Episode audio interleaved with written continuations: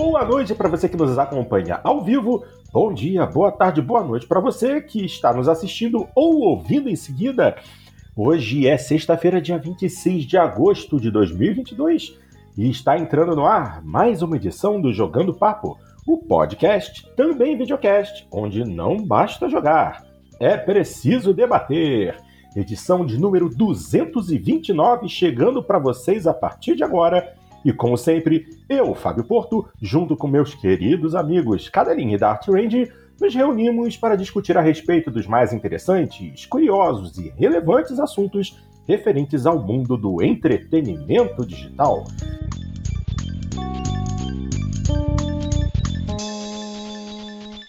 É isso aí, temos bastante coisa para comentar essa semana. Muitas notícias boas, rumores que foram desmentidos. Gamescom, teve bastante coisa a falar de Gamescom. Mas vamos começar primeiro falando é, a respeito de. Eu não sei se eu começo com indústria, se eu começo com entretenimento, porque jogos eu vou deixar para o final. Vamos começar com. Vamos começar com entretenimento. Essa daqui é boa.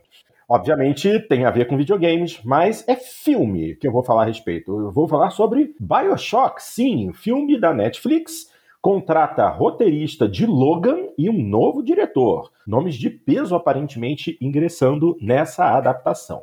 A Netflix anunciou importantes adições à equipe do filme Bioshock, adaptação do famoso game da 2K.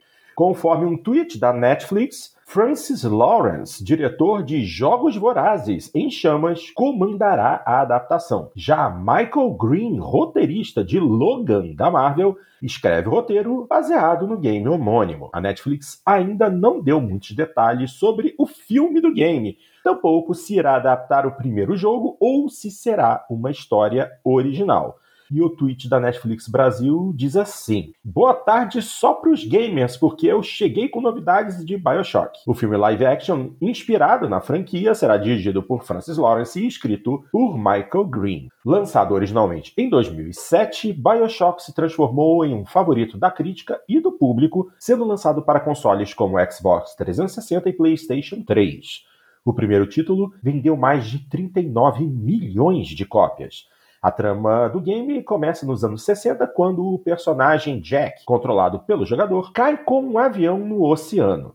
O protagonista descobre a cidade subaquática de Rupture, criada para ser uma utopia isolada. A cidade teve sua queda causada pela molécula Adam, responsável por dar poderes sobre-humanos. Jack precisa encontrar um jeito de deixar Rapture ao mesmo tempo que combate os vilões interessados nessa substância. O jogo possui elementos de terror de sobrevivência, o que pode até animar fãs do gênero no cinema. Apesar do anúncio, como mencionado, a Netflix não deu mais detalhes sobre o projeto. O filme não possui previsão de estreia. E aí, Dart, esse aí é um que eu acho que você deve aguardar com certa ansiosidade. Estou certo ou errado? Tem hype? Certo, certo tem muito hype. Espero que seja bom, porque, porque a história de Bioshock é muito interessante e até eu acho que o ideal seria até uma série, né, em vez de filme, mas quem é. sabe é algum filme que dê origem a uma futura série. Né? Pode ser. Imagina porque alguma. É, porque hum, é muita informação, tem muita coisa que pode ser feita, né? Então, o filme só não sei se não vai limitar. Mas... É, eu estava pensando justamente nisso. Eu estava pensando justamente nisso, porque se a gente levar em consideração que comentamos semana passada a respeito da série de Fallout, eu acho que Bioshock poderia seguir o mesmo caminho, porque o lore, né, o mundo de Bioshock, ele tem muitos detalhes, muitas é, coisas tem, que podem ser tem, exploradas. Tem a própria história do jogo, tem, tem tudo que se passou antes do jogo também, que é Sim. é muito Acho até a, história mais interessante, que é de construção de Rapture, né? Antes, tudo que aconteceu antes da queda, né? Então, eu tô, tô ansioso para ver como é que vai ficar. é, e com certeza o Cadelinho também tem interesse. Ah, com certeza, Porto. Eu sou muito fã da, da, da, da, série Bioshock. Foi, é, era um jogo que, desde o primeiro título da franquia, na época do Xbox 360, eu vinha acompanhando de perto o desenvolvimento dele. Né? A gente nunca. É, é sempre importante lembrar, né? Quando o Bioshock saiu, ele era inicialmente exclusivo do Xbox. Sim. Ele saiu apenas posteriormente para o PlayStation 3. E foi um jogo que eu acompanhei muito de perto, comprei no lançamento É, e é um jogo assim, que eu sempre, sempre admirei muito a, o storytelling, a franquia, as ideias deles. É, admito que Bioshock 2 em particular ali não, não foi exatamente meu cup of tea, assim. Uhum. É, achei o jogo um pouquinho desnecessário, mas também era outra desenvolvedora e tal, teve algumas, algumas peculiaridades dele, mas, mas ainda assim eu sou muito fã da franquia, e, e, assim como no programa anterior, né, nós dissemos que, o, que o, o, Fallout era uma série que poderia funcionar muito bem do ponto de vista de um, de um seriado live action, uhum. é, eu acho que o Bioshock, é, principalmente o primeiro Bioshock, ele funciona muito bem, inclusive funciona muito bem como um filme, não é, não vejo necessidade de você fazer um seriado, não vejo necessidade de você fazer um troço assim muito extenso. Eu acho que é uma história que você consegue contar de forma concisa o suficiente para caber dentro de um filme. E, e, não é algo assim que exija é, grandes investimentos assim, em termos de né, é, é, efeitos especiais, CGs e tal, né? Porque como ele é bastante confinado, né? Você pode fazer algumas imagens ali, né, para contextualizar, você está debaixo do oceano e tudo mais. Mas fora isso, é, é tudo bastante claustrofóbico até, em certa medida. Então, é mais ali o despesas com montagem de cenário, maquiagem e tal, né, do que qualquer outra coisa. Então, eu, eu acredito que é um, é um jogo, assim, que ele pode ser adaptado para filme sem, sem parecer bobo, sem parecer piega, sem parecer uma coisa assim, né, é, super-herói de Colan, assim, sabe? Eu acho que ele funciona muito bem. Então eu estou esperançoso, ainda é cedo para falar qualquer coisa dele, né? Mas o fato de trazer gente aí com credenciais mostra que pelo menos estão levando a sério a produção. Então eu, por enquanto, estou muito animado para ele, Porto. É, só uma pena que ainda não temos nenhuma previsão de quando ele vai ser lançado, mas aguardaremos com vontade. Vamos em frente. Agora a gente vai falar sobre indústria de games. E a primeira notícia, sinceramente, era algo que já era de se esperar. A escassez de suprimentos de hardware continuará até 2023, diz o chefe de Xbox, Phil Spencer. Uh, essa é uma notícia traduzida automaticamente do site norte-americano Gaming Bold. Vou ler e depois a gente discute. A escassez de fornecimento de hardware é um problema que temos visto na vanguarda há mais de dois anos. E todas as indicações até agora foram de que ele não é um problema que desaparecerá a qualquer momento no futuro próximo. O chefe do Xbox, Phil Spencer, certamente parece se sentir dessa forma também. Em entrevista à Bloomberg, Spencer disse que ainda espera que o fornecimento de consoles seja capaz de atender à demanda neste final de ano, embora pareça que as cadeias de suprimentos só devam ver reais melhorias em 2023. O CFO de Xbox, Tim Stewart, também sugeriu o mesmo recentemente. Agora com a palavra Phil Spencer, abre aspas. Ainda acho que a demanda superará a oferta para nós neste feriado. Veremos quando chegarmos em 2023. Você deverá conseguir ver um pouco mais de consoles e a oferta talvez esteja acompanhando a demanda e você consiga encontrar um console ao entrar numa loja. É claro que outros fabricantes de hardware do setor também não estão imunes à escassez de suprimentos. A Nintendo disse recentemente que não vê uma luz no fim do túnel para a escassez global de semicondutores, enquanto o CEO da Intel, Pat Gelsinger, sugeriu no início desse ano que a situação pode se estender até 2024. E é isso aí, minha gente. É, Phil Spencer é, acha que deve haver console suficiente para atender mais ou menos a demanda, mas que certamente os números só serão bons, só serão normais em 2023. E é, acho que essa é uma situação que todo mundo está vivendo até hoje, né? É, tendo em vista que até mesmo no Brasil já temos novamente fábricas de automóveis parando produção de modelos por falta de semicondutores. Será que ano que vem a gente vai ter console em quantidade à venda nas lojas? O que, que vocês acham? O timing do anúncio aqui, Porto, é para já se antecipar a um problema que eles estão antevendo pro Thanksgiving lá nos Estados Unidos. Né? Isso é óbvio. Né? Eles estão preocupados com a falta de disponibilidade dos consoles, especificamente para essa época de compras dos Estados Unidos. É, assim, o, o, Xbox, regra geral, assim, ele não tem tido grandes problemas de desabastecimento, né? Nada que seja assim muito é, é, pandêmico assim para eles, né? Ao redor do mundo e tal. Não tem sido tão difícil encontrar Xbox, pelo menos não o Xbox é, Série S, né? O Série X realmente às vezes some, mas o Série S não, não tem sido tão difícil. Então, então assim, é, é, claro que eles estão se antecipando ao problema, mas não, não tem sido algo assim tão calcanhar de Aquiles tão grande para o Xbox quanto tem sido para a Sony isso. É, até porque a Sony se colocou numa posição meio complicada, né? Porque depois do anúncio do Xbox Series S sendo uma opção mais barata, eles quiseram fazer basicamente a mesma coisa com a versão digital do PlayStation 5. Mas eles não puderam baixar tanto o preço, né? Porque ele não é um, ele não é um, um, um console com hardware capado, né? Ele apenas não tem o drive. E isso também é, eu também vejo como um problema para a Sony, porque muita gente é, está se dando como opção a compra do console na versão digital. E é como a gente viu no nosso último programa, as vendas digitais da Sony são o, o grosso né, das vendas atuais deles. E não está tendo console. A Sony realmente está com dificuldades, enquanto a Microsoft só vê dificuldades no Series X. Se bem que já está mais fácil de encontrar esse console, até mesmo aqui no Brasil. A escassez diminuiu bastante. Hoje você ainda consegue encontrar a Series X à venda pelo preço oficial. Isso aqui é o mais interessante. Enquanto na Sony ainda tem aquelas ondas, né? Por enquanto tem console e de repente console some. Essa semana a Amazon tinha estoque, vendendo pelo preço oficial.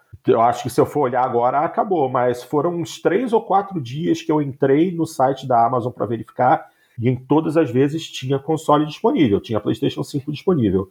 Xbox... Mas, uh, mas hum. eu vejo mais PlayStation 5 disponível aqui no Brasil, as ondas são mais seguidas do que a de Series X. Series X aqui no Brasil tem sido mais, mais difícil. Pelo menos na Amazon, que é onde eu sempre olho na Amazon. A Amazon faz muito tempo que não vê um Series X pelo preço de tabela. É, eu cheguei e, a ver. Uh, pode falar, pode falar. Esses dias eu vi até o, o PlayStation 5 Digital Edition à venda por 3.999, que é bem raro. O, o digital, o, o, PlayStation 5 digital é mais difícil que o com Drive. Sim. Esses dias eu vi a venda. É, eu vi Xbox Series X à venda pelo preço oficial na, na, na Americanas e no Submarino, né? Que são ambas do grupo B2W. E estava em estoque essa semana. Não sei como está agora. E Series S, poxa, se você for numa loja física, você, na, na parte de games você acaba encontrando. É, o, é, o Series S nunca teve problema de estoque. E até mesmo por isso é que as vendas dele são tão boas, né? Além do preço inferior, você já consegue encontrar um, um Series S por menos de dois mil reais em lojas oficiais e você tem em quantidade. Então, ele tem sido uma boa opção para quem quer entrar na nova geração sem gastar tanto dinheiro. Ou para aquele que é, tem um PlayStation 5, comprou, conseguiu já o seu PlayStation 5, mas ainda quer jogar alguma coisa de Xbox pagando menos. Bom, vamos aguardar para ver como é que fica a situação nesse final de ano. Vamos estar acompanhando. Continuando aqui, agora vamos falar de preços, né? Porque essa semana tivemos aquela notícia maravilhosa da Sony que, graças a Deus, não vale para o nosso país. Vamos falar a respeito agora. PlayStation 5 fica mais caro em vários países. Brasil será afetado? Notícia lá do Voxel. Essa notícia, inclusive, foi publicada ontem, dia 25. Maravilha. Uh, a Sony começou o dia trazendo notícias nada boas para o bolso dos consumidores em diversos países. A companhia anunciou hoje, dia 25, quinta-feira, um reajuste no preço do PlayStation 5 que vai ficar mais caro em diversos países. Segundo a companhia, o aumento de preço do PlayStation 5 não vai afetar os Estados Unidos, mas já está valendo em países da Europa e Reino Unido. O Japão também passará pelo reajuste que começa a valer a partir de 15 de setembro por lá. As alterações de preço afetam o PlayStation 5 edição digital e também a versão com suporte para mídia física. Então os valores são, ficaram mais ou menos assim. Na Europa, em euros, o modelo com Blu-ray, 549,99 euros, e a versão digital, 449,99. No Reino Unido, 479,99 libras, e a edição digital, 389,99. No Japão, a edição com Drive Blu-ray, 60.478 ienes, enquanto a versão digital, 49.478 ienes. Também tivemos aumentos na China, na Austrália, no México e no Canadá. E o Canadá chega a ser assustador, né? Porque é, não existe paridade entre o dólar canadense e o dólar americano, então quando você olha o valor, é um negócio sinistro. O modelo com drive Blu-ray, 649,99 dólares canadenses, enquanto a edição digital sai por 519,99. E como fica a situação no Brasil? Apesar do Brasil não aparecer na lista, a Sony disse que o valor do PlayStation 5 pode aumentar em mercados seletos da América Latina. No entanto, a empresa confirmou que o Brasil está fora da lista de reajustes. Em comunicado enviado ao Voxel por e-mail, a Sony confirmou que o preço do PlayStation 5 não sofrerá alterações em nosso país. A companhia não forneceu mais detalhes sobre o assunto. Vale ressaltar que a empresa já fez reajustes de preço do console no país, além de ter reduzido o valor do aparelho. Com as quedas de IPI, a Sony aumentou o preço no ano passado em um período próximo da Black Friday. E por que, que houve esse reajuste de preços? Segundo a PlayStation, o aumento nos preços do PlayStation 5 está ligado ao cenário econômico mundial. Abre aspas. O ambiente econômico global é um desafio que muitos de vocês ao redor do mundo sem dúvida estão enfrentando.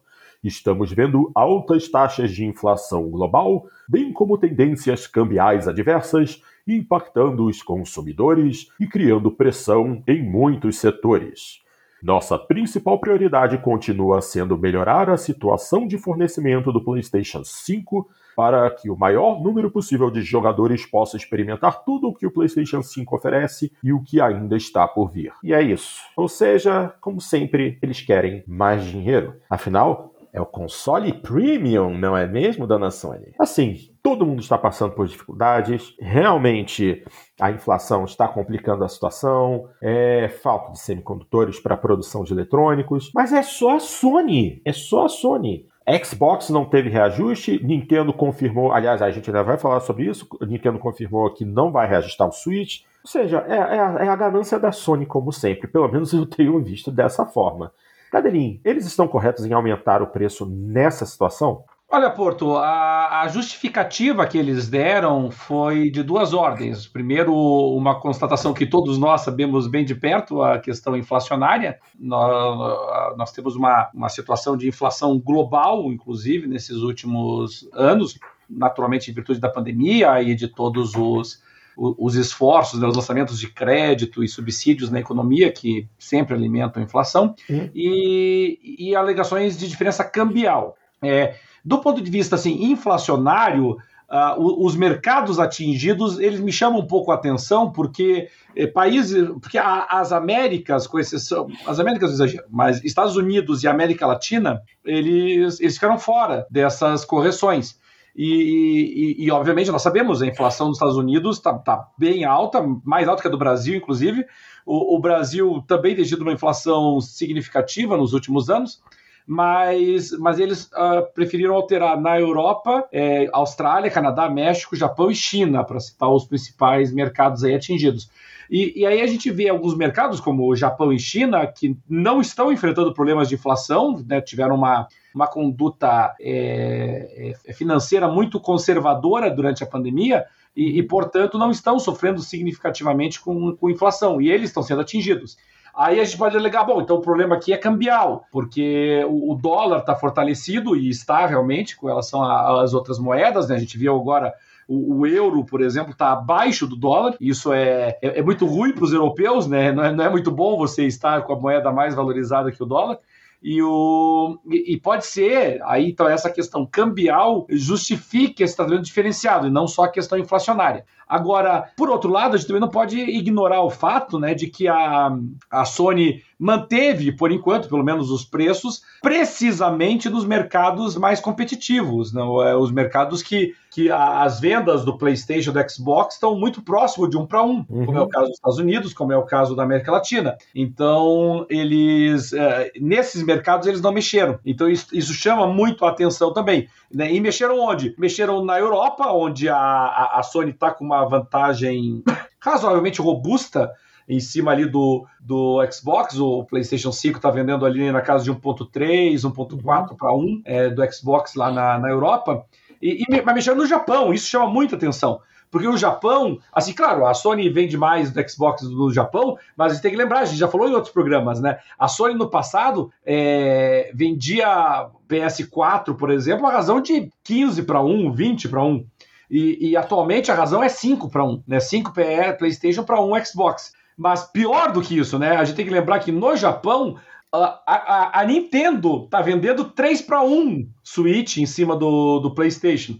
Que, que na Europa a, a Nintendo tá vendendo na casa de, de, de 1.4, quase 1.5 é, Switches por é, PlayStation.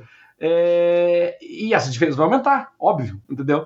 Então, é, me parece, me soa muito claro que sim, que imediatamente a maior beneficiada é a Nintendo. É, ela é imediatamente a, mais, a maior beneficiada nesses mercados. São mercados que a Nintendo já está dominando, já é o console mais vendido, e agora a diferença de preço com relação ao PlayStation, que seria o segundo colocado, está mais significativa ainda. Então a Nintendo está nadando de braçada nesses mercados, né?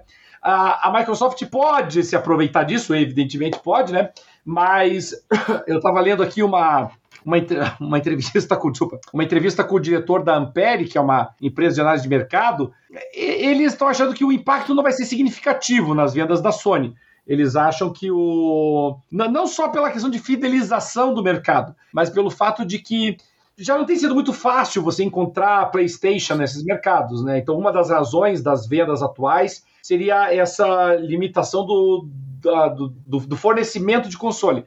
Eles acham que ainda tem uma demanda represada de pessoas que estão aguardando a chegada do console da Sony, é muito significativa, de tal sorte que eles acham que, mesmo com esse aumento de preço, o, a, a, previsão de vendas da, do PlayStation para esse ano não deve ser afetada. Eu, eu concordo com esta análise é, no Japão e na Europa. Eu, eu não vejo Japão e Europa mexendo significativamente, uhum. mas nos Estados Unidos, é, se, a, se a Sony tivesse mexido, seria altamente complicado. Então, por isso que eles não, não mexeram por hora. Resta ver se eles estão se eles vão encarar isso de frente ou não. Mas, mas não podemos ignorar, assim, né? Eles mexeram no preço no Canadá, que não é um mercado tão significativo, mas mexeram no México, que é um mercado razoável, tão, tão razoável quanto o Brasil, pelo menos, né? Em é. termos de, de participação.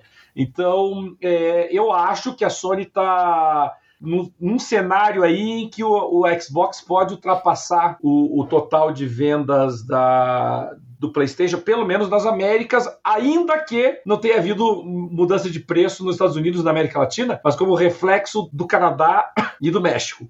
É, ali a gente pode sentir um pouquinho. Na Europa, no, no, Japão eu não vejo alteração. Na Europa eu tô curioso. Na Europa eu quero ver qual que é a predisposição dos europeus de pagarem mais para ter o PlayStation, né? Se, se de repente essa diferença que hoje na Europa ali tá de, de 1.3, né, não vai cair ali para 1.2, 1.1 de repente por conta disso. É, é. Acho, fala, fala, acho, fala. acho bem possível que caia um pouco, pelo menos um pouco na Europa, porque se se se tem dois consoles que com, com, o mesmo poderio, assim, e um tá mais caro que o outro, né? Então, é. a não ser que seja muito, assim, pela fidelização do, do, dos exclusivos. Mas é, isso se, é a pessoa tá, se a pessoa tá em dúvida e, e, e, compraria o PlayStation só porque sempre comprou PlayStation, não por, por, por querer especificamente um jogo, tal, é capaz de mudar. É, nesse momento aqui a gente vai ver se realmente a fidelização ao PlayStation se dá pela facilidade de acesso é, em questão de preço ou realmente pelos jogos. Vamos ver. É, aí temos aqui duas notícias para complementar, que são é, basicamente as confirmações de que tanto Microsoft quanto é, Nintendo não realizarão aumentos nos preços de seus consoles.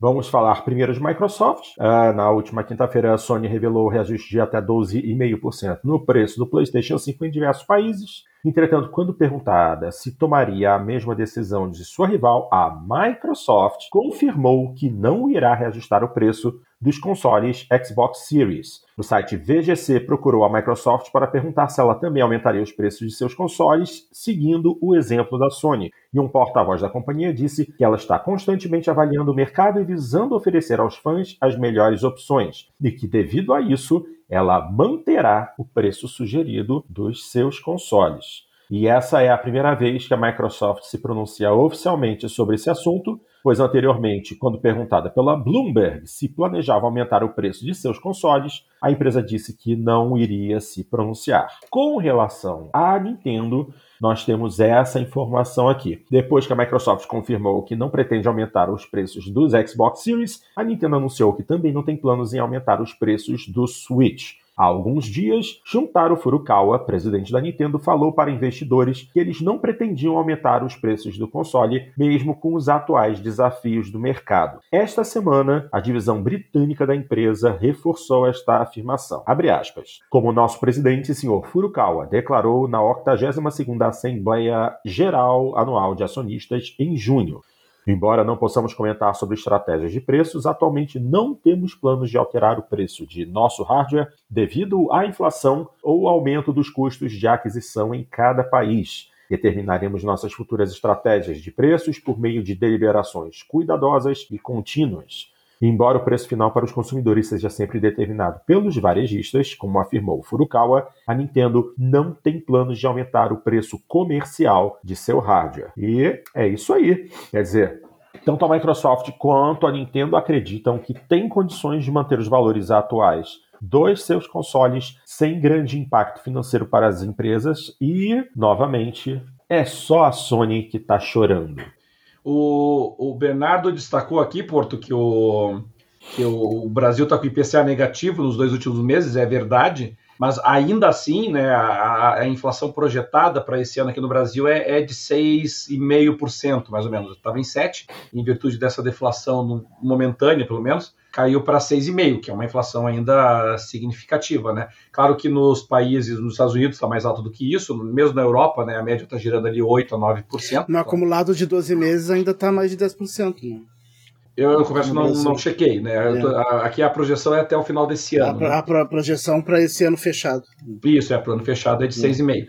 E, e para o ano que vem é em torno de 5 a 5,5, projeção atual. Então, então, é claro que a nossa inflação ainda é muito, muito elevada, não pode ser menosprezada, né?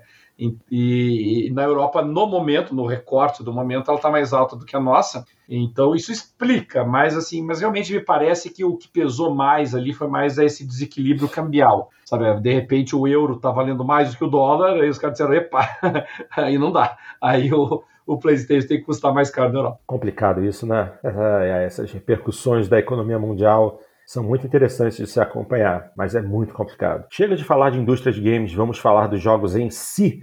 E a primeira notícia que eu trago é a respeito do trailer de Wolong Fallen Dynasty, que foi liberado é, hoje. É um trailer curtinho, de apenas um minuto, mas ele mostra combates insanos e bastante gameplay, o que a galera gosta.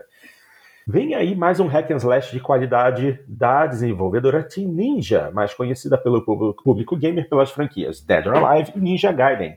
Trata-se de Wolong Fallen Dynasty, que vai levar toda a ação para uma versão da China medieval, assolada por demônios e outras criaturas assustadoras. E um trailer de gameplay acaba de chegar. A trama, ambientada durante o famoso Romance dos Três Reinos, contará a história de um soldado que acaba envolvido em uma batalha milenar entre o bem e o mal, sendo a única esperança de um povo oprimido contra hordas de monstros demoníacos. O estilo de combate do herói da história será focado em velocidade e artes marciais chinesas e não terá uma barra de estamina limitando as ações do jogador. Haverá também mais de 10 tipos de armas brancas para serem utilizadas em batalha e rankings de moral para jogadores e inimigos. Quanto mais alto o ranking for, mais difícil será de derrotá-los. Wolong Fallen Dynasty estará disponível para PlayStation 4 e 5, Xbox One e consoles Xbox Series e também para PC no início do ano que vem, 2023. Lembrando que assinantes do Game Pass terão o jogo disponível no lançamento para jogar. E tá aí mais um hack and slash da Koei que aparentemente tá bacanudo. Eu tava assistindo aqui, eu cheguei a ver um trechinho do trailer, o visual é legal e bastante pancadaria, né? Mas pancadaria com armas. Pra quem gosta de pancadaria com armas, com lanças, com espadas, esse vale a pena. O visual tá bem bonito mesmo. Eu gostei. O que, que vocês acham? Alguém, vocês chegaram a ver o trailer? Eu achei muito bonito também, Porto. Tô contigo nessa. Achei que ainda é muito cedo para falar qualquer coisa, né? Mas acho, é bom ficar de olho. É, esse daí eu acho que tá valendo sim. O visual é muito interessante e bem detalhado. Isso foi o que mais me surpreendeu. O detalhamento dos personagens, dos ambientes é bem bacana. Vamos ver o que, que vem por aí. Esse eu acho que é o tipo do jogo que o Dart nem, nem, nem tá olhando, né, Dart? Hack and Slash nesse estilo tá longe da sua escolha, né? Não. Hack and Slash, pra mim, é só um. God of War. É, então, coitado, Dart. Acabou pra você. God of War virou um jogo sério, deixou de ser hack and slash. É, ele, ele, ele ainda tem um estilo um pouco hack and slash da jogabilidade, mas ele não é mais um, um título só hack and slash. Né? É, é, então, isso é uma das o, coisas até que o 3 era, né? É, é o, o Chains of Olympus e o Ghost of Sparta também. Foram cinco jogos de God of War que foram efetivamente hack and slash é, frenético, é um jogo que você não para pra pensar. Aí God of War virou um jogo sério, né? Com uma história coesa, com uma história concisa. E aí, hack and slash é muito pouco, muito pouco. Em comparação ao que era antes, não tem nada a ver. É, é mas o, os únicos hack and slash que eu gostei são os God of War. Os, os outros, sempre que eu tentei jogar outro, não gostei. tá bom. Bom, minha gente, vamos falar agora de um título que é esperado para esse ano eu deveria estar hypado, mas não estou, porque as coisas que têm aparecido sobre ele realmente não estão me agradando. Primeiro trecho de gameplay do novo Need for Speed vaza na internet. O jogo deve misturar visuais realistas com diversos efeitos estilizados.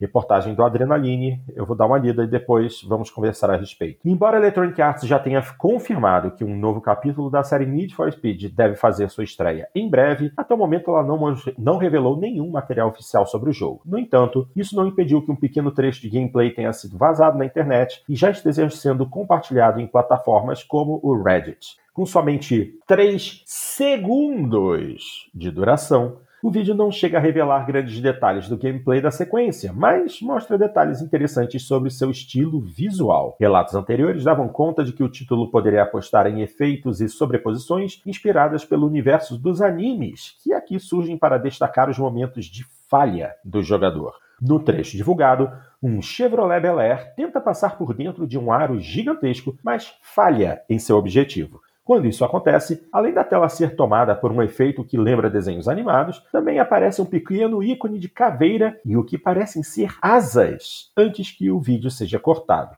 A maneira como o jogo é apresentado condiz com relatos do site VentureBeat, que, em abril deste ano, já afirmava que o projeto vai combinar visuais realistas com efeitos estilizados. A intenção da Electronic Arts seria diferenciar a série de outros concorrentes do mercado, aproveitando de suas ligações passadas com o mundo do grafite e com outros movimentos considerados como pertencentes ao underground.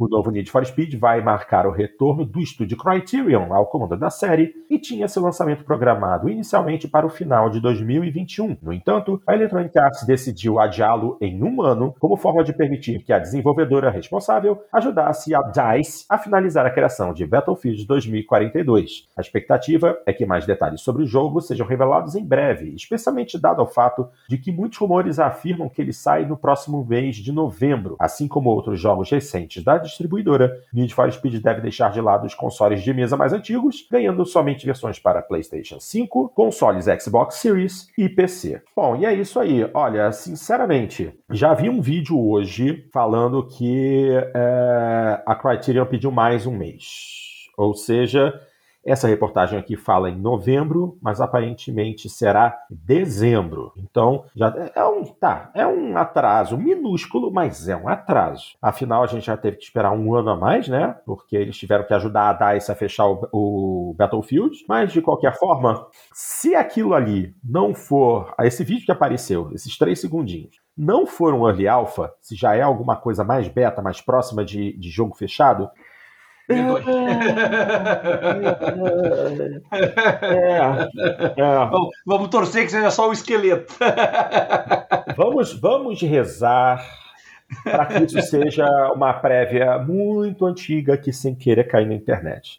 Porque se o visual, o estilo for isso daí que apareceu nesse vídeo, mais um Need for Speed que eu vou deixar passar. Sério. Não, não pode ser, né, Porto? É ah, é, é, eu acho que ele não qualificaria nem para a geração passada esse, esse vídeo, né? É, não, impressionante. Assim, primeiro que a, aquele tal arco em que parece que o carro está tentando saltar por dentro, aquilo ali não parece nem ser um objeto finalizado, entendeu? Pela qualidade. É. Parece ser um placeholder para alguma outra coisa. Mas assim, é. esse, esses efeitos.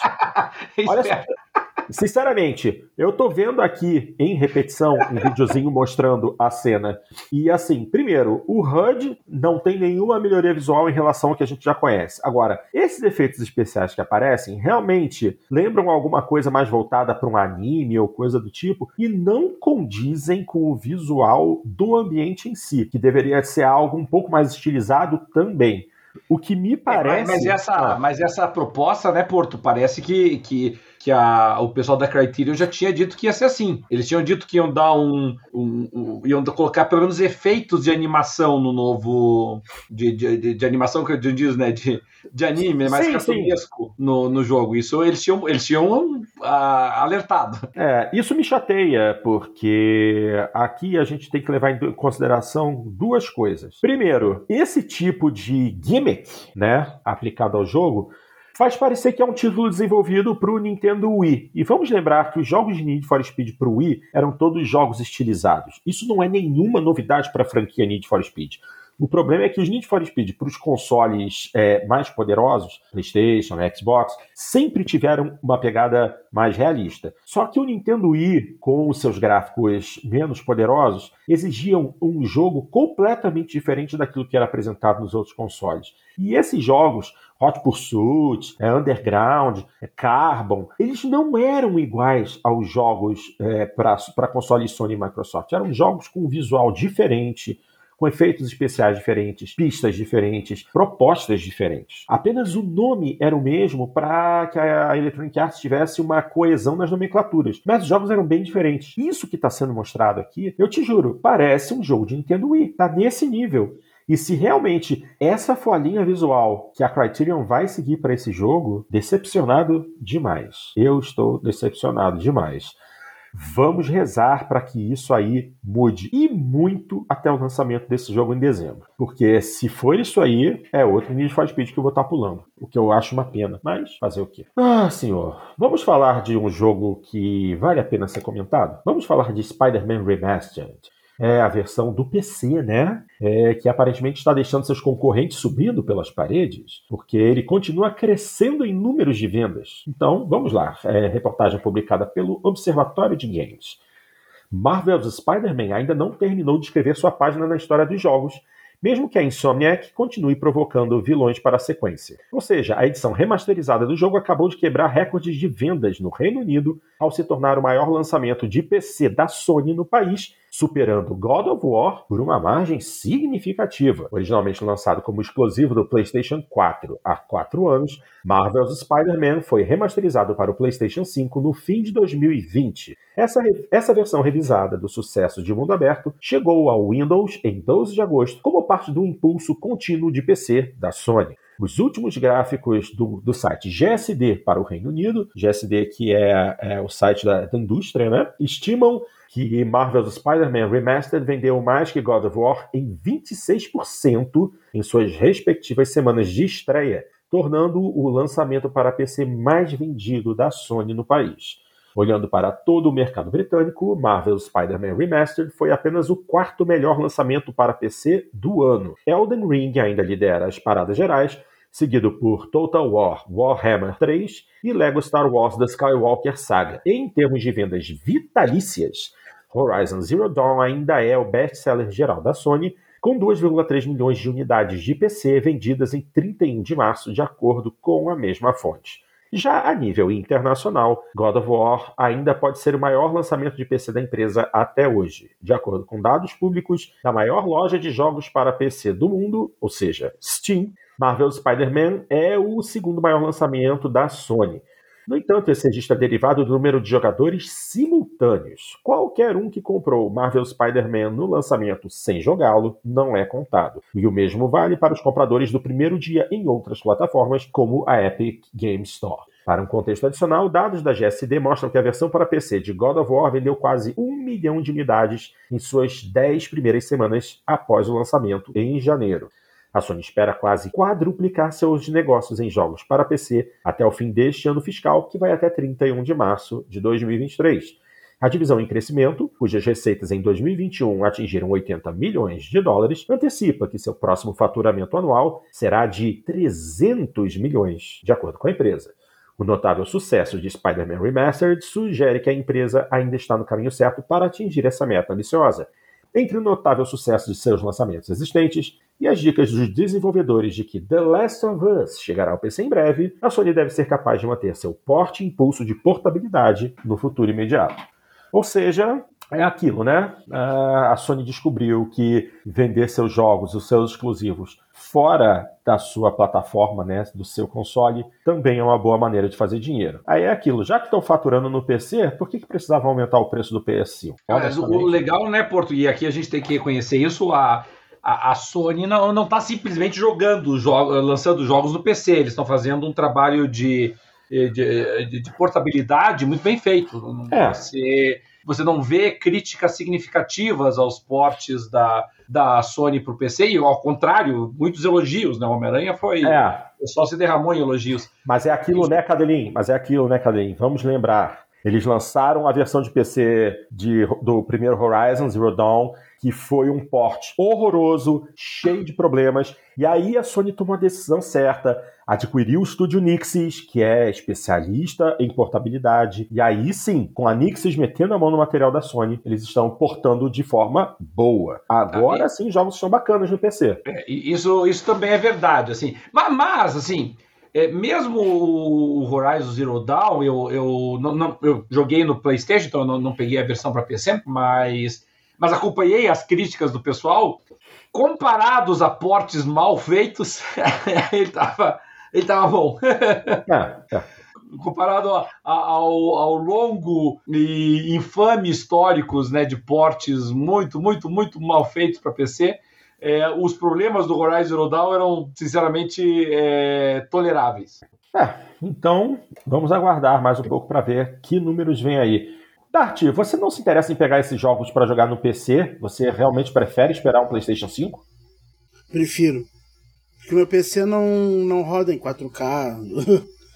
Eu quero 4K HDR. Ai, Jesus. Bom, mas é... eu, eu, tenho que ser apresentado para alguém que joga no monitor 4K ainda, né? É... Só aqueles malucos que jogam no PC e colocam uma televisão 4K na cara deles, assim, sabe? Fica eu... 40 centímetros de distância. Eu faço isso. Eu, bate. eu faço isso. Olha. Só que eu não, tenho, eu não tenho placa de vídeo para jogar 4K no PC. Só TV. Ai, meu Deus do céu. Mas o teu processador eu sei que é bom. A tua placa de vídeo é que é uma 970, né? É, é que ela, não roda ela é boa pra 1080p e, e, mesmo assim os jogos atuais não rodam no Ultra, rodam médio, alto. Às vezes. Mas, mas você viu, Porto, não, não tá na nossa pauta do dia, mas ah. o CEO da Nvidia, ele, numa, numa reunião recente de investidores, hum. ele falou, sem nem sequer corar, que hum. não tem problema nenhum de placas de vídeo serem vendidas pelo preço de um console, porque a placa de vídeo, na prática, é um console dentro do computador. Ai, meu Deus do céu. Ah, acho que foi, se não foi hoje, foi ontem essa, essa reunião. O que, que esse povo tem na cabeça, hein? oh, meu Jesus Cristo. Quer dizer, então eu vou ali, vou comprar uma placa de vídeo e vou espetá-la na minha TV. Como é que é? é, é. Dá não pensa? Se eu botar direto, funciona. É, bota se, no chão. Se a resposta for sim, eu concordo com ele. Então.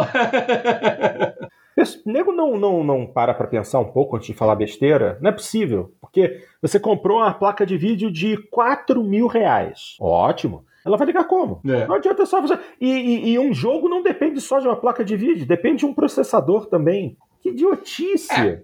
é assim, é claro, assim, ele, ele tá certo, botando muitas, muitos, muitos, muitas aspas nessa expressão, no sentido de que realmente é, a placa de vídeo dentro de um console é, é, talvez o componente mais caro de todos ali dentro, né? até porque são placas de vídeo é, proprietárias, desenvolvidas sim, sim, especificamente para o console, blá, blá, blá, né? É, é, verdade isso. É, é, é, verdade que se a gente comparar assim é, o, o, custo de um PC básico, né, se você não quiser uma super um super gabinete, se você não quiser uma mega hiper ultra fonte, é, é, é, assim o, o, preço de pente de memória, o, o, pre, o, preço até dos processadores mesmo, né, pelo menos de processadores mais, mais básicos, né, de, de, de CPUs mais básicas, eles são pequenos comparados ao preço da, da placa de vídeo. Isso é absolutamente verdade. Mas, mas você precisa de tudo isso para poder rodar, senão não roda. É. Então não adianta. Quer dizer, novamente, é muita bobagem a, pessoa ter a pachorra de falar um negócio desse. Besteira, besteira, é burrice. Ah, vamos lá, vamos lá, vamos lá. Vamos deixar isso de lado e vamos falar de prêmios, de premiações. Vamos falar de The Game Awards 2022. Temos uma data final. O The Game Awards 2022 teve sua data oficial revelada. Botem no caderninho. 8 de dezembro de 2022. A nona edição da cerimônia atual de premiação de games acontecerá no Microsoft Theater em Los Angeles, Estados Unidos. Seu organizador, o grande Jeff Keighley, disse em publicação no Twitter: "Estamos trabalhando o ano todo para trazer algo muito especial para vocês". Embora não se saiba exatamente ao que ele se refere, uma das novidades do The Game Awards 2022 será adição da categoria Melhor Adaptação, que visa celebrar obras que adaptam games como filmes, séries, podcasts, romances e HQs. O TGA 2022 será transmitido gratuitamente em todo o mundo através das mais variadas plataformas de distribuição de vídeo. E é isso aí. Essa é curtinha, mas pelo menos já sabemos quando é que a gente vai fazer a nossa transmissão ao vivo discutindo a premiação. Ou se a gente vai deixar para discutir antes ou depois. Isso aí em dezembro a gente define. Não se animem muito. Agora, esse ano, Game of the Year, Elden Ring? Elden Ring, não. Elden Ring? Ai, ai. Desculpa, o, o, o, o, o geógrafo está perguntando se essa melhor adaptação foi criada esse ano para quem vencer. Bom, ela foi criada esse ano. Ai, ai, geógrafo, meu querido, tá complicado, tá? Vamos, vamos, dar, vamos dar uma olhada no e quem são os patrocinadores da VG Awards esse ano. Ah, é. Vamos ver se algum deles é o vencedor da melhor adaptação. É, é. Santo Deus, vamos ver o que, que vai dar. Até dezembro ainda tem muita água para rolar, então vamos ver. Certo, senhores. Assim, esses eram os temas é, mais, assim, mais gerais da semana, então vamos ao nosso tema principal, que obviamente não poderia ser outra coisa a não ser Gamescom, né? A feira de jogos que está acontecendo nesse momento na Alemanha. Nesse momento não, né? Que eu acho até que já acabou. Até que foi, até quando foi a Gamescom mesmo, meu Deus? É. Ai, aqui não diz só fala a respeito. Acho que ela termina hoje. Terminou hoje. É, eu, né? acho que até esse final de semana agora mesmo. É, ou hoje. É, se não me engano era hoje. Eram só três ou quatro dias de, de feira. Mas é, na, na quarta, na terça-feira, né? Dia 23, 23 foi. Isso, foi na terça-feira. Ocorreu a Gamescom 2022 ONL, a Open Night Live. Apresentada por quem? Por quem? Por quem? Só podia ser ele, Jeff Keighley. E, obviamente, tivemos algumas apresentações interessantes. Então, vamos lá. Vou ler aqui o roteirinho que foi publicado lá no site The Game Times, thegametimes.com.br. Parece ser um blogzinho muito bonitinho, bem organizado e o texto dele está legal, então vamos chupinhar. Ontem, 23 de agosto, para a alegria de fãs de jogos eletrônicos, o famoso Jeff Keighley comandou a cerimônia de abertura da Gamescom 2022 e deu a todos a chance de conferir alguns anúncios dignos de nota. Pois é, o evento durou cerca de duas horas e foi marcado por algumas revelações bombásticas. E claro, pensando em todos aqueles que não puderam acompanhar as apresentações, aqui segue um resumo com os principais destaques. Começando com, e esse eu vi o trailer e eu achei interessante, Dune Awakening. Ainda apostando em adaptações da série de livros criadas por Frank Herbert, a Funcom revelou o MMO de sobrevivência Dune Awakening. De modo geral, o game vai dar aos players a chance de explorar o planeta Arrakis e viver experiências dignas de um novo membro do povo Fremen. Lembrando que não tivemos menções a uma data de estreia, mas o jogo está prometido para PC, PlayStation 5 e consoles Xbox Series. Bom, o trailer é bacanudo, só que, obviamente, tudo pré-renderizado, né? Não é gameplay nenhum. Mas já dá um gostinho legal. Afinal, já tem tempo que a gente não tem um jogo decente de Duna. É. Continuaremos sem ter, porque esse é um MMO, né? Dart, continuaremos, continuaremos, não, mas o problema não é só isso. Continuaremos sem ter, porque é um MMO e é a Funcom que está envolvida, entendeu? Tudo Nossa senhora, sério? claro, é a Funcom que está desenvolvendo esse jogo. Mas, assim, realmente a CG está muito bonita, tá? É. Mas, mas a, a Funcom é a, é a, típica empresa, assim, que eu simplesmente não acredito em nada do que eles apresentam mais, sabe? Ela é empresa assim que há, há, muitos anos já eu, eu perdi total confiança em qualquer coisa que eles façam, qualquer coisa que eles entreguem. Eles sempre entregam o produto inacabado, eles sempre entregam o produto com é, metade desenvolvida só e depois alegam que não, aquilo era ideia desde o começo. Eles, eles vão, sabe, eles, eles ficam utilizando o, o, os early adopters lá como rigorosamente como crowdfunding assim, do, do troço. Ah, eu não, não, não. É uma empresa que eu não eu, eu não, não tenho respeito pela Funcom mais. Eu perdi há muitos anos e, e tudo que eles fizeram recentemente só me reforçou ainda mais. Pegar uh, o jogo do Conan lá, o que fizeram com a franquia Conan, todos os jogos do Conan que fizeram um horror atrás do outro. não, não. ok.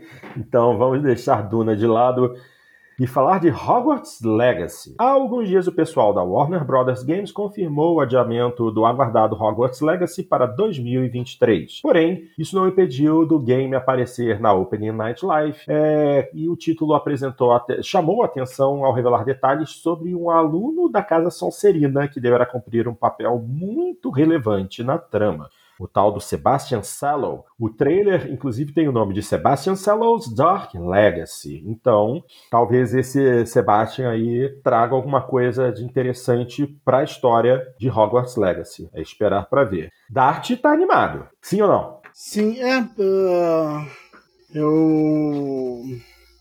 Assistiu o trailer? Sim, eu acho. Eu assisti. Uh, Acho assim que não vai ser nenhuma obra-prima que se inspirava no, no, quando mostraram o primeiro trailer, mas eu acho que vai ser um jogo legal. Acho que, é, assim, que... Pelo, pelo que você assistiu do trailer, pelo menos visualmente não está ruim, entendeu? É, é eu acho que a ambientação vai estar tá boa. Sim, sim, sim, sim. Tô achando que realmente estão fazendo esse jogo aí com um pouco mais de carinho para quem realmente é, é fã da, da, da, franquia, né? Desse mundo. É, então... eu vou, então vou querer jogar ele. É, eu, tá... eu, eu, continuo me incomodando um pouquinho com a, model, a, com a, a modelagem facial dos personagens, sabe, Porto? Ah. É, assim, não, não, não tá ruim, mas também não tá bom. assim, tá, tá mediano, assim, sabe? Mas, assim, ignorada a modelagem facial ali, que realmente não tem me agradado muito, é, eu achei assim muito bonita a ambientação, assim, sabe? Eu achei uhum. que, que passa, mas assim, mesmo que eu não soubesse é, que esse aqui era um jogo do, do, do, Harry Potter, eu deduziria isso com base nas cenas. Isso é importante, né? Você ter essa identificação, né? Sim, sim, exatamente.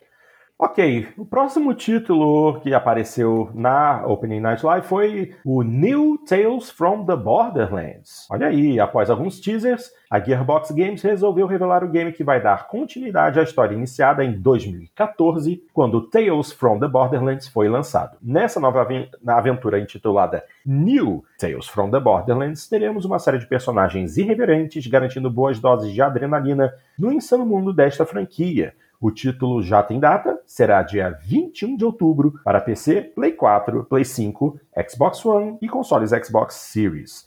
O trailer, é, eu confesso a vocês que eu assisti e até me surpreendeu um pouco. O estilo tá realmente muito irreverente. Eu dei umas boas risadas com algumas das piadas babacas desse trailer. Acho que vai ser uma boa. Vai ser uma boa. Não sou grande fã da franquia, mas eu achei divertido o que eu vi. Então, de repente, acho até que rola uma chance de assistir. Se não for um jogo de tiro alucinado, como costumava ser, talvez valha a pena. Não, mas que não. não. É, da, é da Telltale. É da Telltale, não é? É, é continuação da Telltale. Na verdade, não vai ser da Telltale, né? Porque a Telltale. Não, é, é, não é da Telltale, sim. A Telltale é? foi recuperada. Ah. É, porque, assim, olhando, olhando o trailer, a informação que aparece no final, em nenhum momento fala nada de Telltale, não. Quem tá publicando é a 2K e a Gearbox Games. Sim, porque a Gearbox faz parte da 2K, mas é. É, é, é, é, a continuação eles, do jogo da Telltale. Quando, a 2K é. absor, quando eles absorveram, a, eles compraram a Telltale. A Telltale existe, vamos lembrar isso, tá? A Telltale continua existindo. E eu não sei se talvez por algum motivo é, processual, judicial, né, talvez não esteja usando o nome, mas rigorosamente é a equipe da Telltale, tá? É, okay. é o pessoal que estava lá, com algumas mudanças, então, mas a Telltale continua existindo, tá? Ela não foi extinta, né? ela foi adquirida e está no processo de recuperação judicial por conta disso. Então, para todos os efeitos, esse jogo é da Telltale, sim. E, e porque era a Telltale que tinha os direitos para esses jogos, para esse estilo, para essa proposta. Sim, sim. Eu, é. eu, eu, não sou fã do Borderlands também, Porto, mas eu joguei o Tales of the Borderlands e gostei bastante dele. Eu achei é. um ótimo jogo da Telltale na época. Achei ele muito engraçado, muito divertido, é, é, e mesmo assim eu não dominando a, a lore né, do universo uhum. do Borderlands, eu achava ele muito engraçado, achei muito bacana, assim. Eu, eu, não é muito, não muito comum eu dar risada jogando, e no, no Tales of Borderlands, volta e meia me pegava dando risada. e, e, e, pelo menos a proposta parece a mesma, né? Então eu estou bastante empolgado com esse uh, novo Tales, hein? Show de bola. Bom, em frente temos também uh, um comentário a respeito de Lies of P. Conforme havia sido adiantado pelo insider The Snitch, Lies of P brilhou no evento de abertura da Gamescom 2022 e foi confirmado como estreia de primeiro dia para o Xbox Game Pass. Além disso, o trailer que acompanhou o anúncio deu a entender que teremos acesso a um Souls-like memorável. E só para constar, o título estreia ano que vem em versões para PC e consoles da nova geração. É, esse trailer realmente foi meio que assustador, mas foi bacana, foi bonito. Bonito, bonito. Eu muito gostei bonito. bastante. Não sou, não sou muito fã de jogos estilo Souls-like, mas, mas legal o trailer. Achei. A ambientação achei bacana. Uhum. Ambientação bacana. Vamos ver o que, que vem por aí. A, a direção de arte, né? O, o desenho, a arquitetura dos prédios, as, as roupas dos personagens, achei muito bonito. Lembra. É, é, claro que a proposta é dentro daquele eh, steampunk, né? É nesse estilo, mas eu achei bem, bem legal. Isso aí. E só fazendo uma correção, Lies of P também vai estar disponível para consoles da geração passada. PlayStation 4 e Xbox One também terão acesso a ele. Hum, ok. Em seguida, vamos falar de Weird Song. Apesar do, te do teaser liberado não ser muito revelador, Weird Song conseguiu despertar a curiosidade dos fãs de RPG. Afinal, estamos falando de um produto assinado por profissionais que trabalharam em jogos lendários como Fallout, Skyrim e muitos outros. Infelizmente, também não tivemos menções a uma data de estreia ou sequer as plataformas nas quais a aventura estará disponível. O trailer é bacana, mas é aquilo, né? Tudo devidamente pré-renderizadinho. Eu achei, eu achei. Não mostrou nada. Não, é, o visual, visualmente o, o, estilo do trailer é bacana, o, é, a quase iluminação e tal. Uma screenshot que a câmera fica mexendo assim para mostrar aqui, ó, aqui é o começo da screenshot, aqui embaixo. A, a criatura do tra a criatura do trailer me lembrou bastante. Que só brilha um olho no amarelo? É, é, que só brilha um olho. Mas é engraçado, eu não sei por que me bateu um, um, um, a, a, criatura em si me fez lembrar aquele jogo. Qual é o nome daquele jogo que é, que, que é o visual todo medonho, assim, um jogo de exploração, o Scorn, é, Scorn. A criaturinha é, é, meio medonha, assim, eu, eu pensei assim, caraca, parece poderia ser um personagem de Scorn. Por enquanto, para mim, assim, só as credenciais do, da equipe que está produzindo, ok, é, são credenciais importantes, mas sério, não dá para saber nada do jogo. É, porque a equipe realmente é, é nego de peso, né? Fallout 3, Fallout New Vegas, Skyrim, Dragon Age Inquisition, Fallout 4 e The Outer Worlds. É gente que fez coisa muito boa. Agora, quando? Ninguém sabe. Certo, em frente, vamos falar agora de Where Winds Meet. Outro jogo que despertou a curiosidade de muita gente foi Where Winds Meet. O título foi apresentado com um trailer épico e chamou a atenção por contar com um ar de Ghost of Tsushima, só que em cenários relacionados com a China. Essa aventura foi prometida para PC, mas não há nenhuma informação relacionada à data de janela de lançamento. Bom, é, esse eu vou dizer para vocês que realmente eu não assisti, então não posso falar a respeito do trailer. Quem assistiu aí? Cadeirinho, o que, que você achou? Você viu? Vi, assim, o pessoal tá sendo generoso na comparação é. com o Ghost of Tsushima aí. É, é, o primo pobre do Ghost of Tsushima, tá? Vamos, vamos deixar isso claro, para não, não criar expectativas. É, é, obviamente é uma produção muito menos ambiciosa que a Ghost of Tsushima, você vê é, por tudo, desde a, da, do, vou dizer assim, da da modelagem do personagem, do, do, do ambiente, da, da, física de impacto do jogo. É, assim, não vamos esperar demais dele, né? não vamos criar um hype que o jogo nem sequer está prometendo. É, ele, a proposta, é, é, eu até imagino que seja inspirada em algumas coisas ali de Ghost of Tsushima, ainda que na versão chinesa, Sim. mas, ah, Porto, sinceramente, é, é, second tier, né? É, é, segunda divisão esse jogo, assim, né? não, vamos, não vamos botar muita pilha nele, não. Tá bom, então, se você está dizendo, eu acredito. Vamos falar agora de Gotham Knights. Fugindo à regra dos adiamentos, Gotham Knights teve sua data de estreia adiantada para o dia 21 de outubro e promete fazer a alegria dos players de PC, PS5 e Xbox Series. Aliás, o trailer liberado no, no Opening Night Live deixou claro que a aventura vai ser marcada pela presença de alguns dos vilões mais icônicos da cidade de Gotham. E aí, gente, esse realmente eu não tenho nenhum hype. Algum de vocês tem? Porque para mim DC tá mal. Marvel tá piorando, mas DC já tá bem mal. É, mas uh, ele, não, ele, não, ele não vai ter o Batman, né? Ele... Peraí, é um jogo, é um jogo com ambientação de Gotham City, inimigos do Batman e não Só tem Batman? Pois é, pelo que eu vi no trailer, não, não tem Batman, não. Não, você não entende, mexe... não entende direito, a, não é, entende direito mexe... a proposta dele. É, você mexe em personagens secundários, como Asa Noturna, por exemplo. Gente, me diz uma coisa: qual é o mote desse jogo? Ele é um RPG? Ele é um jogo de luta? Um jogo de aventura? Que desgrama é essa? Me parece bem claro que é um, de aventura. É um, jogo de ação e aventura, Porto. Ação e aventura, é? Hum. é. é. E que tu joga com personagens secundários. É, do, do Batman, universo né? Batman. Do universo Batman. Porque a própria DC não conseguiu os direitos do Batman. a própria DC não conseguiu os direitos do Batman. Ai, meu Deus do céu, ok. Vamos em frente. Vamos falar de. Vamos falar de um joguinho menor, mas que é muito bonitinho, que é Moving Out. Na verdade, Moving Out 2. Se você é fã de experiências cooperativas, o anúncio do promissor Moving Out 2 deve ter sido uma ótima notícia. O jogo foi prometido para 2023 em versões para PlayStation 4 e PlayStation 5. Sim, esse é exclusivo da Sony. E deverá expandir ainda mais o conjunto de mecânicas criativas e divertidas que marcaram o primeiro jogo. Sem dúvida, uma estreia que merece atenção. E o primeiro sai, Moving Out sai, é sai para PC também, tá, Porto? Ah, esse vai para PC também? Show. Não, sem problema, show. Porque o jogo é muito bonitinho, visualmente, tudo. O lance de você transportar as coisas de um lado para o outro e organizar dentro de espaços que ficam se mexendo e tal. É uma graça, o jogo é uma graça. Agora vamos ver como é que vai ser a, a, a recepção dele. É um jogo da Team 17, né? Afinal de contas, Team 17 Worms. Tem potencial tem... para ser irritante no nível overcooked. é, bem falado, bem nesse nível mesmo. Pra quem... separar casais, é, é, é, é. É bem, é bem, na, bem na pegada de overcooked mesmo, é isso aí. É, o, a, a Team 17 é a publisher, né? Mas a desenvolvedora é SMG Studio. SMG Studio, beleza. E você, garanto, não conhecerá nenhum dos jogos anteriores deles. É, fazer o quê? Bom, estamos quase no fim. Vamos falar agora de The Lords of the Fallen.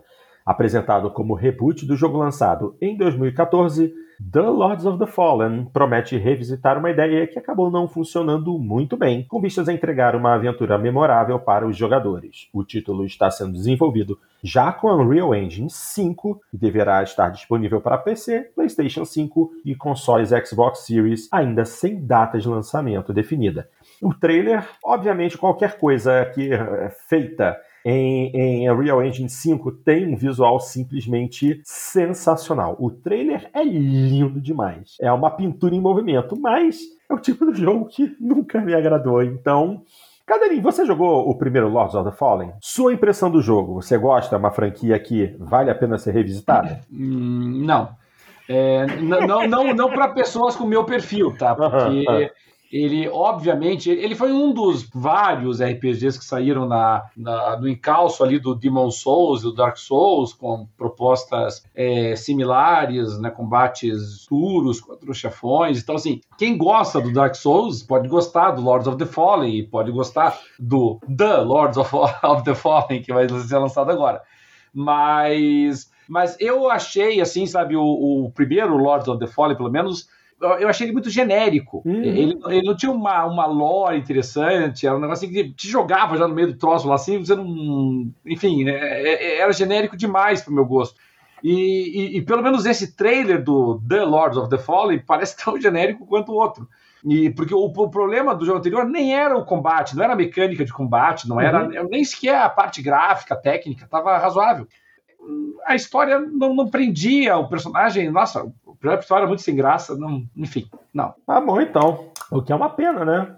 Uh, o jogo é muito lindo, pelo menos o trailer é um negócio absurdo. Se o jogo tiver esse mesmo, esse mesmo visual do trailer apresentado, nossa senhora. Mas aí tem que ver o que, que o jogo vai apresentar realmente de interessante na jogabilidade. Não tem data definida de lançamento, então pode esperar que vai ser só no final de 2023. É, a gente tem que lembrar de que maneira, né, que o Lord of the Fallen, o, o original, foi lançado ah, em 2014, então é. já, já tem aí oito anos, anos, até o novo ser lançado, provavelmente nove anos, quase uma década. Então... É. É, isso, isso aí pode ser até mais um elemento para tentar utilizar como é, argumento de vendas. Depois de 10 anos, retorna The Lords of the Fallen. Vamos ver. E, por fim, para fechar a Opening Night Live da Gamescom 2022, o pessoal da Dambuster Studios confirmou que o aguardado Dead Island 2 será lançado no dia 3 de fevereiro de 2023 em versões para PC, Play 4, Play 5, Xbox One, Xbox Series e Google Stadia. Hein? Que coisa. Lembraram, lembraram que existe. Não entendi nada. Google Stage. Cara, quando foi a última vez que a gente usou o termo Google Stage no nosso podcast? Meu Deus, tem, tem uns dois, dois a três meses, pelo menos, que a gente que eu, eu, não, eu não falo essa palavra, Stadia. Mas vamos aguardar. É, mas ainda tem alguns jogos saindo. Sério? Vou, vou até digitar aqui no, é, no, no Google. Novos jogos. Google Stadia. E vamos ver se tem alguma coisa aqui. Uh, há três dias, Google Stadia Pro, serviço re receberá quatro novos jogos em setembro de 2022. Gente, Overcooked, um tal de Tri-Six Infinite, Spiritfarer e PJ Masks, Heroes of the Night, jogo infantil. Olha, ah, gente... Spiritfarer saiu pra, pra PC há um tempão e pra é. Xbox também há um tempão. É, gente, eu, sinceramente, Google Stadia não tem nem o que dizer, é lamentável. Fazer o quê? Bom, gente, e basicamente esses foram os maiores títulos, os mais importantes mostrados na Opening Night Live da, da Gamescom 2022. E. Agora, o, o Dead ah. Island 2 eu achei. Apesar de eu estar cheio de coisas de zumbi, né, eu achei divertido o trailer. Assim. É. Eu o não... trailer, sim. A gameplay. Hum, hum. É. é, a gameplay do 1 já era meio ruimzinho. Tá bom. E, minha gente, isso era o que nós tínhamos por hoje. Gostariam de adicionar mais alguma coisa ou fechamos o pacote nesse momento? Vocês decidem. É, Porto, eu só, só quero aproveitar aqui o gancho, porque nós já abordamos isso no nosso programa anterior, que Manda foi ver. o anúncio de que a, a Microsoft anunciou formalmente né, que não estará na, na BGS esse ano. Uhum. BGS, que diga-se passagem, já está bem próximo, estamos falando de um mês mais ou menos aí de distância da BGS. E, e, praticamente nenhum expositor que seja publisher ou developer de médio porte que seja, né, é, participando, pelo menos oficialmente por enquanto, da BGS. Me, me deixa bastante preocupado isso. Mas eu, mais especificamente falando da, da, da Microsoft, né, me, me entristece por acompanhar a, a Gamescom. E, e, aí eu vejo como a, a Microsoft esteve em peso na Gamescom. Quer dizer, a, a Microsoft teve um stand bem grande da Gamescom. Eles, é, é, verdade, não levaram muita coisa first part lá, mas, mas levaram o Paintman, por exemplo, né? O Paintman era um jogo que eu gostaria de dar uma olhadinha, seria muito legal poder, poder vê-lo aqui na, na BGS. É, no stand lá da, da Microsoft, na Gamescom, você podia jogar o, o Plague Tale Requiem, você uhum. podia jogar o Lies of P, que a gente mencionou aqui, né? Então, outros jogos também third party que estavam disponíveis lá a, a Microsoft fez, levou stands e painéis lá para você tirar foto com personagens deles e tudo mais. Eles fizeram transmissão ao mesmo tempo ao vivo lá da, da stand deles e tinha é, controle adaptável e tinha é, é, pessoal tradutor de língua de sinal e, e, enfim eles tiveram assim todo um obviamente um esforço um investimento né um trabalho legal lá para levar o stand para Gamescom. E, e, aí a gente vê esse menoscabo aqui com a BGS, né? Então é, é um pouquinho frustrante a gente ver isso, né? Porque é, eu falei assim, se, se, o Microsoft trouxesse metade do que eles fizeram na, na Gamescom, já estaria ótimo. Claro que a Gamescom hoje é a maior feira de games do mundo em termos de tanto de espaço físico quanto de, de público, né? Nós estamos falando de 400 mil pessoas quase durante o período da Gamescom. Mas a, a BGS leva 100, leva cento e poucos mil, então não é uma, um evento pequeno, né? Yeah. É. Eu, eu, fiquei um pouquinho triste, sabe, de ver a Microsoft lá presente, fazendo uma hora away e tudo mais, e aqui no Brasil, ah, nós não vamos. Eu fiquei bem chateado por conta disso, sabe? E, e aí, para finalizar também, atendendo aqui uma solicitação do, do geógrafo ali, Porto. Sim, geógrafo... sim, sim, eu acabei de ver lá no nosso chat, pode falar. É, o geógrafo está pedindo para a gente fazer um destaque muito importante, nós estamos em pleno andamento do censo pelo IBGE aqui no Brasil um censo que, diga-se passagem, já está iniciando atrasado, nós já deveríamos Sim. ter feito ele em outras ocasiões, teve embargo judicial, depois teve pandemia, então uma série de, de problemas que impediram que o, o censo fosse realizado no momento oportuno, mas ele é uma atividade essencial né, para que a gente possa ter um, um retrato do Brasil, para a gente saber como é que está o cenário do nosso país, isso, cenário demográfico, econômico, social, é, são só com bases em dados como esse que a gente consegue fazer uma análise né, da, da situação real do país e para poder construir soluções né, e atacar os problemas que forem identificados. Então é muito importante aí que todos participem do, do, do, do censo. É, tratem bem o pessoal do censo, lembre-se disso. Sim, principalmente. Pessoas que estão executando seu serviço, um serviço que é essencial e obrigatório, diga-se passagem. Uhum. Então nós temos que, que recebê-los bem, eles estão ali realmente só para levantar informações, não é nada pessoal contra ninguém, não estão ali querendo incomodar, mas é uma atividade importante, então vamos receber bem o pessoal do censo aí e colaborar bastante com a sua realização, viu? É isso aí. Eu tenho um ex-aluno meu, um rapaz que eu gosto muito, que era um excelente aluno e que está trabalhando com censo aqui na cidade onde eu moro. Aliás, não exatamente aqui, na cidade seguinte, Partido Alferes. E ele falou que o serviço tem ocorrido bem, mas que de vez em quando tem moradores, né, que são hostis a equipe do censo. Ele, ele foi, inclusive, ameaçado por, um, por uma pessoa, mas que disse que, no geral, o serviço tem corrido bem. Eu mesmo já respondi ao censo aqui na porta da minha casa há duas semanas atrás. Foi indolor. É, as respostas foram super simples e rápidas. Em, acredito que em 10, entre 10 e 12 minutos eu respondi todos os questionamentos, correu tudo bem. Então, também recomendo você receber aí o pesquisador do censo da sua porta, dê uma olhadinha, confira se ele está com crachá, se ele está usando o colete com o nome, tudo certinho. Atenda ele bem, porque ele está aqui para fazer um serviço importante pelo nosso país, tá bom? É, que ainda não apareceu. Aliás, uh, eu acho que a última vez que eu me lembro de ter ido censo na minha casa foi no de, de 2000. Acho que nos 2010 não me lembro de ter Nossa. Que é de 10 em 10, 10 em 10, 10 anos. 10 anos, se não me engano. É. é. Tá certo, então. E agora não sei, porque agora eu tô num lugar provisório, então não sei se vai ter. Ainda tem essa questão, né, Dart?